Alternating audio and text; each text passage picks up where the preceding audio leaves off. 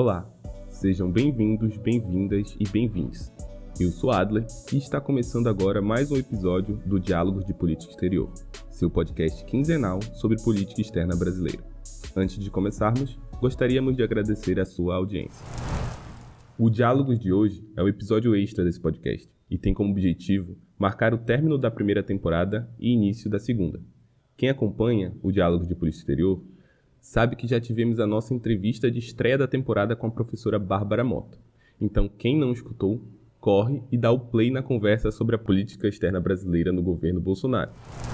O Diálogo de Política Exterior é fruto do Programa Institucional de Bolsas de Iniciação em Desenvolvimento Tecnológico e Inovação da Universidade Federal de Sergipe, PIBIT-UFS, e é vinculado ao Observatório de Política Exterior, OPEX, do Grupo de Estudo de Defesa e Segurança Internacional, o GEDS.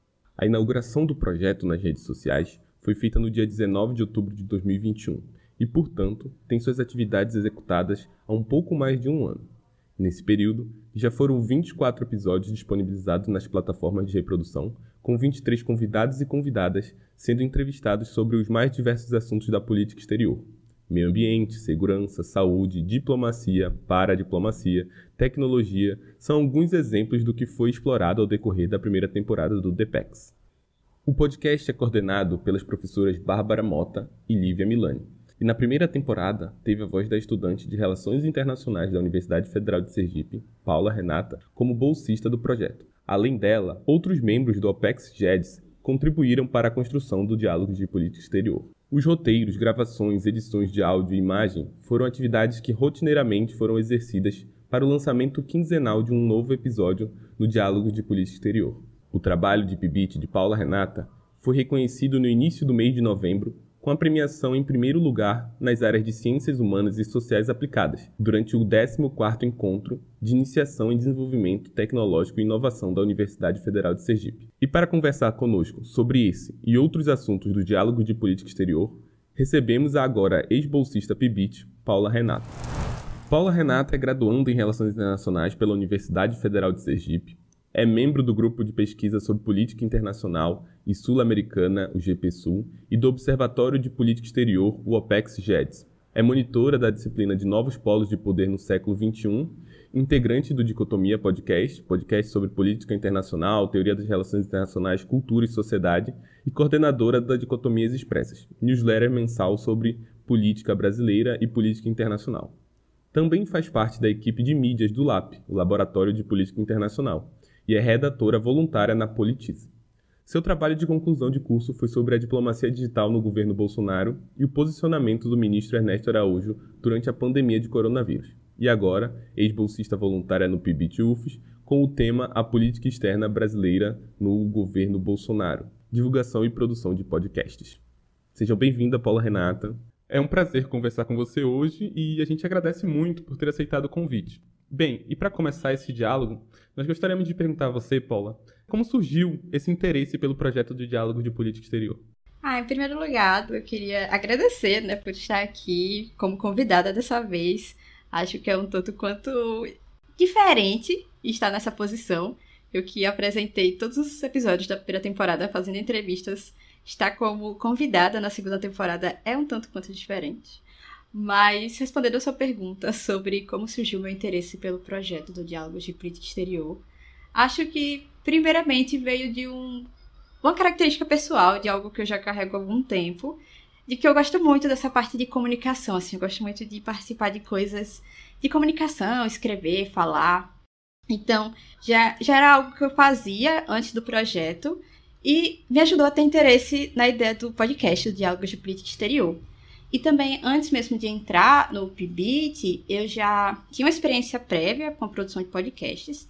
Como você citou, eu participo do Dicotomia Podcast, eu sou uma das cofundadoras, juntamente com você e outros membros até do DPEX. E eu já, eu já, sabia mais ou menos como fazer um roteiro, como fazer uma gravação de entrevista, como editar um áudio.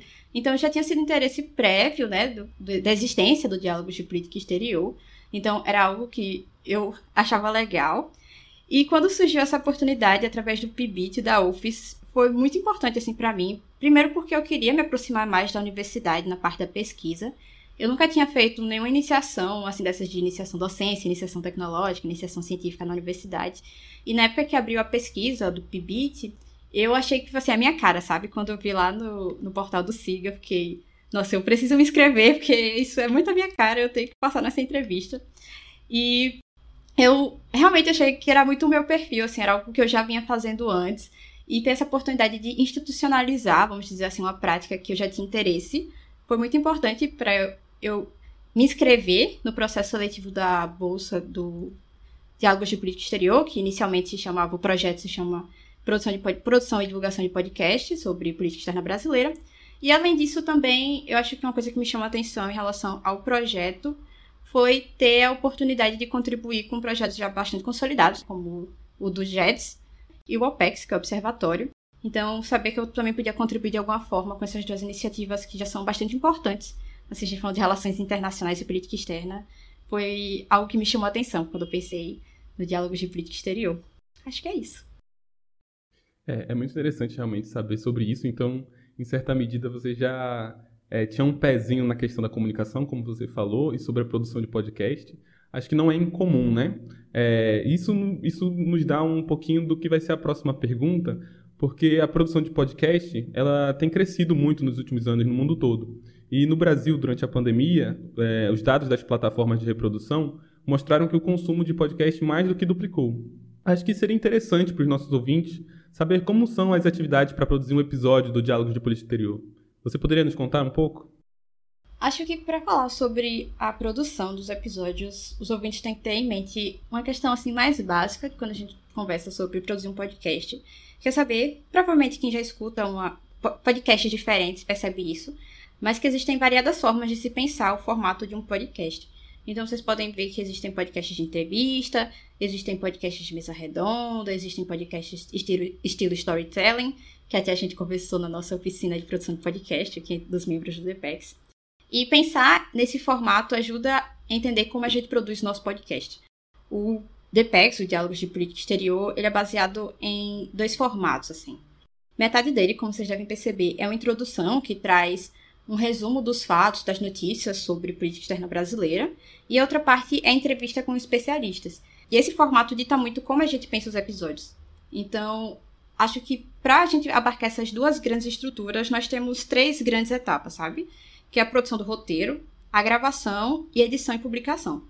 Então, para produzir o roteiro, a gente faz, a gente faz a coleta, por exemplo, dos informes do OPEX para fazer essa introdução que é trazida para vocês sobre, ah, o Brasil e a Argentina assinaram um acordo X, teve um evento Y, todas essas coisas que acontecem, ou mesmo em outros locais, por exemplo, quando a gente fala sobre relações Brasil-México, Brasil-Estados Unidos, Brasil-Rússia, a gente também olha para as páginas das embaixadas, para o próprio site do MRE, para entender de onde veio as relações, assim como começou as relações de cada país. Então a gente faz essa pesquisa tanto em notícias quanto em dados mais fechados, assim, dados mais básicos. E também na parte de produção a gente faz as perguntas para os entrevistados. Então não é uma coisa assim, ah, a gente entrevista uma pessoa e vai vendo o que vai ser perguntado, sabe? Por exemplo, em podcasts mais mesa redonda, existem algumas perguntas já pré-estabelecidas, mas conforme vai tendo a conversa, uma conversa mais solta, perguntas vão sendo adicionadas de uma forma assim mais natural. O nosso já são perguntas pré-estabelecidas, os convidados sabem o que a gente vai perguntar, para que tenha assim um roteiro mais fixo, a gente consiga trabalhar com um tempo mais reduzido, né? Diferente de podcasts que duram duas horas, essas coisas. Na parte da gravação, nós fazemos gravações diferentes, então o episódio, quando vocês escutam, tem uma introdução, mas a introdução é gravada em um momento, então grava tipo, duas pessoas do podcast, a gente lê o roteiro, e a entrevista a gente grava em outro momento com a pessoa entrevistada, então a gente faz as perguntas, conversa com ela, e por fim a gente junta todo esse material de gravação em um episódio só. E a gente distribui nas plataformas de áudio. Acho que essa é a forma mais simples de explicar todo o processo. Ele é um processo longo, mas não é muito complexo. É só saber que tem várias pequenas etapas que você tem que seguir com bastante cautela, com bastante organização, e pensar que esse é o formato que a gente escolheu para o nosso podcast, né? Se fosse outros formatos, seriam formas diferentes. Então, é algo importante que os ouvintes têm que ter em mente. Acredito que seja um bocado de prática também, né? E a prática leva também. à perfeição. E se não chegou à perfeição, esse diálogo de política exterior chegou muito próximo, o que demonstra isso, né? O que mostra o que teve grande repercussão, que teve grande êxito na produção do podcast, é que recentemente, no dia 11 de novembro, o Diálogo de Política Exterior ganhou o prêmio de destaque da Iniciação Tecnológica de 2022. A gente sabe que outros grandes projetos concorreram e eram de muita relevância, e ainda assim o Diálogos veio a, a ganhar o primeiro lugar. E eu gostaria de perguntar agora, então, vista essa questão, como foi o sentimento de ganhar esse prêmio e qual o significado dele para o Diálogos de Política Exterior? Eu acho que o sentimento de ganhar foi emoção e surpresa. Talvez sejam os dois sentimentos, assim. Emoção, porque é ótimo estar em primeiro lugar, né? Venhamos e convenhamos. Ganhar um prêmio já é muito bom, então se a gente ficasse em terceiro lugar seria top. Mas ganhar em primeiro lugar é um sentimento, assim, muito sensacional. É, é legal, é, é legal ganhar em primeiro lugar. E surpreendente porque, não porque eu não acreditasse no nosso projeto, eu obviamente acredito muito no Diálogos de Política Exterior, tanto que durante 2021 2022 eu trabalhei na produção do podcast, então acho que a gente teve um trabalho bastante significativo e ele não teria acontecido se a gente não acreditasse no projeto, né? Tipo, se a gente achasse que seria uma coisa menor, algo assim, não teria tido um trabalho tão bom, tão relevante, tão seguro, tão concreto quanto o que a gente fez. Mas, ao mesmo tempo, quando você olha os outros projetos que estavam concorrendo na mesma categoria, eles eram projetos incríveis, sabe? Eram trabalhos muito bons, assim, de muita relevância para a sociedade. E que também, uma sensação que eu tinha é como se nós estivéssemos muito novatos, assim, sabe? Tipo, os outros cursos que estavam na mesma categoria concorrendo com a gente já tinham um histórico de participação no evento, alguns trabalhos já era, tipo, a segunda edição, a terceira edição daquele daquele mesmo projeto que tinha sido repaginado, repensado, e o nosso tinha sido a primeira vez que estava concorrendo, então eu fui a primeira pessoa a apresentar, você sabe aquela sensação de você falou primeiro e depois você assiste todas as apresentações, você fica, poxa vida, eu tinha que ter falado isso. Ah, eu não acredito que, ai, falaram isso eu não disse, a minha apresentação não foi boa. Então a gente sempre tem aquela insegurança, né? E mesmo acreditando muito no projeto, sempre tem aquele sentimento de acho que não fui bem o suficiente na hora da apresentação, na hora da explicação para a banca examinadora. Mas foi muito bom, foi muito gratificante saber que eles entenderam o que a gente quis passar, o trabalho que a gente fez. E também pensar no significado desse prêmio é pensar que, olha, o curso de Relações Internacionais consegue produzir coisas ligadas à tecnologia e que apresentam relevância social, sabe? Uma das pautas importantes do PIBIT, que eles pediam várias vezes para a gente explicar, nas apresentações, nas amostras, era qual a relevância social do seu projeto. E entender que sim, nós temos um projeto que tem grande relevância social, que alcança públicos diversos, que alcança localidades diversas, faixas etárias diversas, que a gente conversou com vários professores experts, especialistas nos temas que a gente trouxe aqui, sabe? Eram pessoas extremamente conhecedoras, estudiosas. Então que a gente consegue produzir algo gratuito, de fácil acesso, que é de relevância social, que nesse meio de fake news, né, de desinformação, de infodemia, a gente criou esse espaço seguro, que as pessoas sabem que é feito por universidade. Então, acho que criar esse espaço, sabe, dar esse nome da universidade para a sociedade, esse retorno, aproximar a academia das pessoas que estão ao nosso redor, acho que mostra o significado, né, como a gente conseguiu fazer isso e como a gente tem capacidade de fazer ainda mais nessa segunda temporada. Além disso, é importante frisar, não sei que medida os ouvintes sabem disso, mas nós temos o registro da marca do Diálogos de Política Exterior. Diálogos de Política Exterior é uma marca registrada junto ao INPI, que é o Instituto Nacional de Propriedade Intelectual. Então, nós temos uma propriedade intelectual. E isso é muito importante porque está registrado em nome da universidade. Então, é saber que a Universidade Federal de Sergipe produz inovações tecnológicas, tem marca, então as coisas que a gente faz não ficam assim, foi para o universo, sabe? Mas está em dados, assim, tá em bancos de dados nacionais. E também, no fim das contas, é um grande reconhecimento do nosso trabalho, né? De todo o esforço que a gente colocou durante esse ano, de pensar na identidade visual do podcast, pensar no nome, pensar em quem convidar, pensar nos temas. Então, assim, um reconhecimento do trabalho que a gente fez, que foi um grande trabalho. Eu tenho muito orgulho dele. Assim, não só do trabalho que eu fiz, mas do trabalho de toda a equipe. Acho que foi um trabalho em equipe muito prazeroso, muito importante, assim, muito unida e que os avaliadores, o CNPq, o mundo, disse sim, vocês fizeram um ótimo trabalho. Primeiro lugar, parabéns. Acho que é isso. é, realmente, deve ser muito gratificante é, participar de um projeto como esse, às vezes até, como você mesmo falou, né, disputando com outros projetos que parecem ser tão bons, tão distantes de nós, tão mais é, digamos assim, é, pensados com mais tempo né, no mercado, como você falou, mais tempo ali é, disputando essa questão científica. E deve ter sido muito gratificante estar lá, escutando seu nome, é, dando o que é do, do diálogo, né, o que realmente mereceu durante esse ano de trabalho.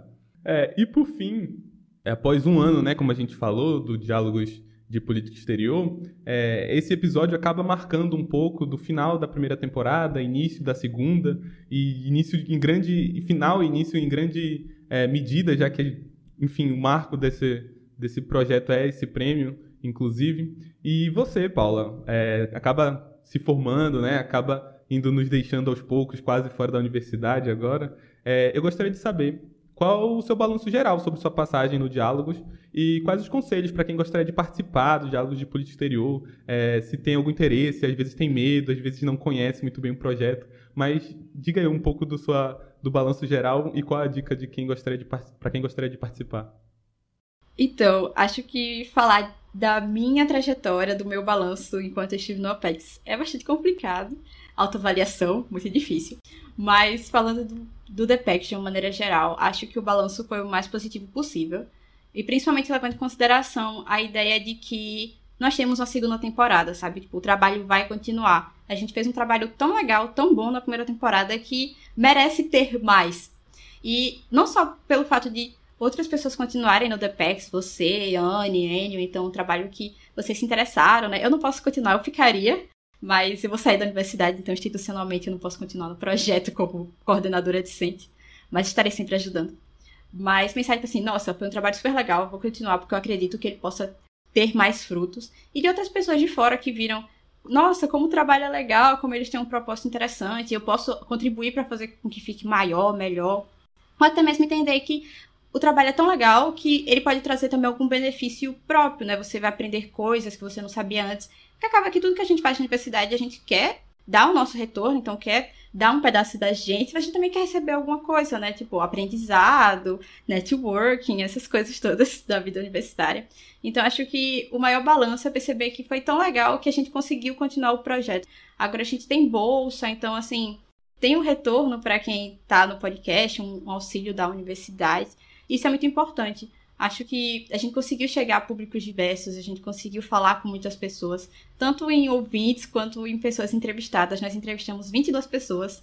Então, assim, foi bastante gente, bastante gente que confiou no nosso espaço, né? Porque você dá a sua voz, dá o seu nome para estar num lugar que você não confia, é problemático. Você, quando você aceita um convite, você confia minimamente naquele espaço para você falar e acreditar que quando a gente estiver tá, pegando o seu áudio, a gente não vai fazer nada de errado, assim, manipular essas coisas. Então, existia uma confiança não só dos nossos ouvintes em escutar, porque muita gente escutou a gente. Então, quer dizer que eles confiavam na nossa informação, quanto na confiança dos próprios convidados em participar desse espaço que a gente foi criando ao longo desses anos. E o meu conselho, nossa, acho que o primeiro conselho é se você se interessa, tipo assim, por, não só por, pelo diálogos, mas especificamente pelo diálogos, Sim, vai em frente, sabe? Eu sei que às vezes pode ser muito intimidador fazer um podcast. A gente trabalha com relações internacionais. A gente não é do mundo das comunicações sociais, assim. A gente não vai para a universidade aprender como fazer um roteiro, como fazer uma entrevista, como editar um áudio, assim. Foi muito trancos e barrancos. A gente foi aprendendo, testando, errando, fazendo. Eu sei que pode ser, tipo, nossa, muito estranho, mas não é impossível. É claro que a gente não é expert em produção de texto, produção de áudio, mas a gente consegue, sabe? Um trabalho de equipe legal, confiar que você pode aprender é uma parte importante. E o meu conselho também é organização e planejamento. Acho que sempre tendo organização e planejamento, você consegue não só fazer um bom trabalho dentro do DPEX, conseguir entrevistar todo mundo certinho, publicar os episódios dentro das datas, mas também você se organiza na sua vida pessoal, na sua vida acadêmica. Às vezes a gente sente que a gente tem prova demais, trabalho demais, tem que fazer coisas demais e não tem espaço para fazer outras coisas que são interessantes, que a gente sempre teve desejo de fazer. Mas acho que tentando se alocar, botando assim prioridades e fazendo organizações, eu sei que a vida é muito complexa, mas tentando se antecipar, acho que as coisas ficam mais fáceis. As coisas sempre podem ser um pouco complicadas, mas tem como ficar um pouco mais fácil. Acho que esses são meus conselhos. Eu não sei se foi muito abstrato, mas isso é o que eu levo pra minha vida. Então, pelo menos eu tenho isso no coração. Acho que pode ajudar alguém. E participem do Depex, escutem, falem com a gente no direct, entendeu? Interesse? Estamos aí. É, eu acho que foram excelentes as dicas, é bem isso mesmo. O DPEX lida muito com essa questão da organização, é um, um passo importante. E é claro que os outros são tão importantes quanto, mas acho que a organização acaba se destacando assim nessa quesito de, de como ter sucesso no, no DPEX e na, e na vida no geral. Bem, eu gostaria de agradecer muito a participação de Paula de novo aqui, é, parabenizar pelo, por esse ano, por essa passagem aqui no Diálogo de Política Exterior, é, desejar todo sucesso também para a vida após graduação e a gente espera te ver mais vezes aqui, quem sabe uma, alguma entrevista na sua área de especialização, no seu mestrado, por fim. É, enfim, é, mas a gente espera muito sucesso para você, Paula. Até a próxima. Muito obrigada, Adler. Muito obrigada a todos os participantes do OPEX, do DPEX, do JETS, pela oportunidade de poder contribuir com esses projetos incríveis. Até uma próxima. Foi muito bom conversar com você, foi muito bom voltar nessa nova posição de entrevistada. E é isso, vida longa ao Diálogos de Política Exterior. Abraço forte aos ouvintes. Muito obrigada por me escutarem mais uma vez. E é isso. Tchauzinho. Então é isso. Chegamos ao fim de mais um Diálogos de Política Exterior. Esperamos que tenham gostado. Não deixe de conferir a descrição do episódio. Lá você poderá encontrar, além das indicações destacadas aqui, os outros produtos e redes do OPEX, além dos links do Instagram, Twitter e de inscrições nos informes semanais. Até a próxima!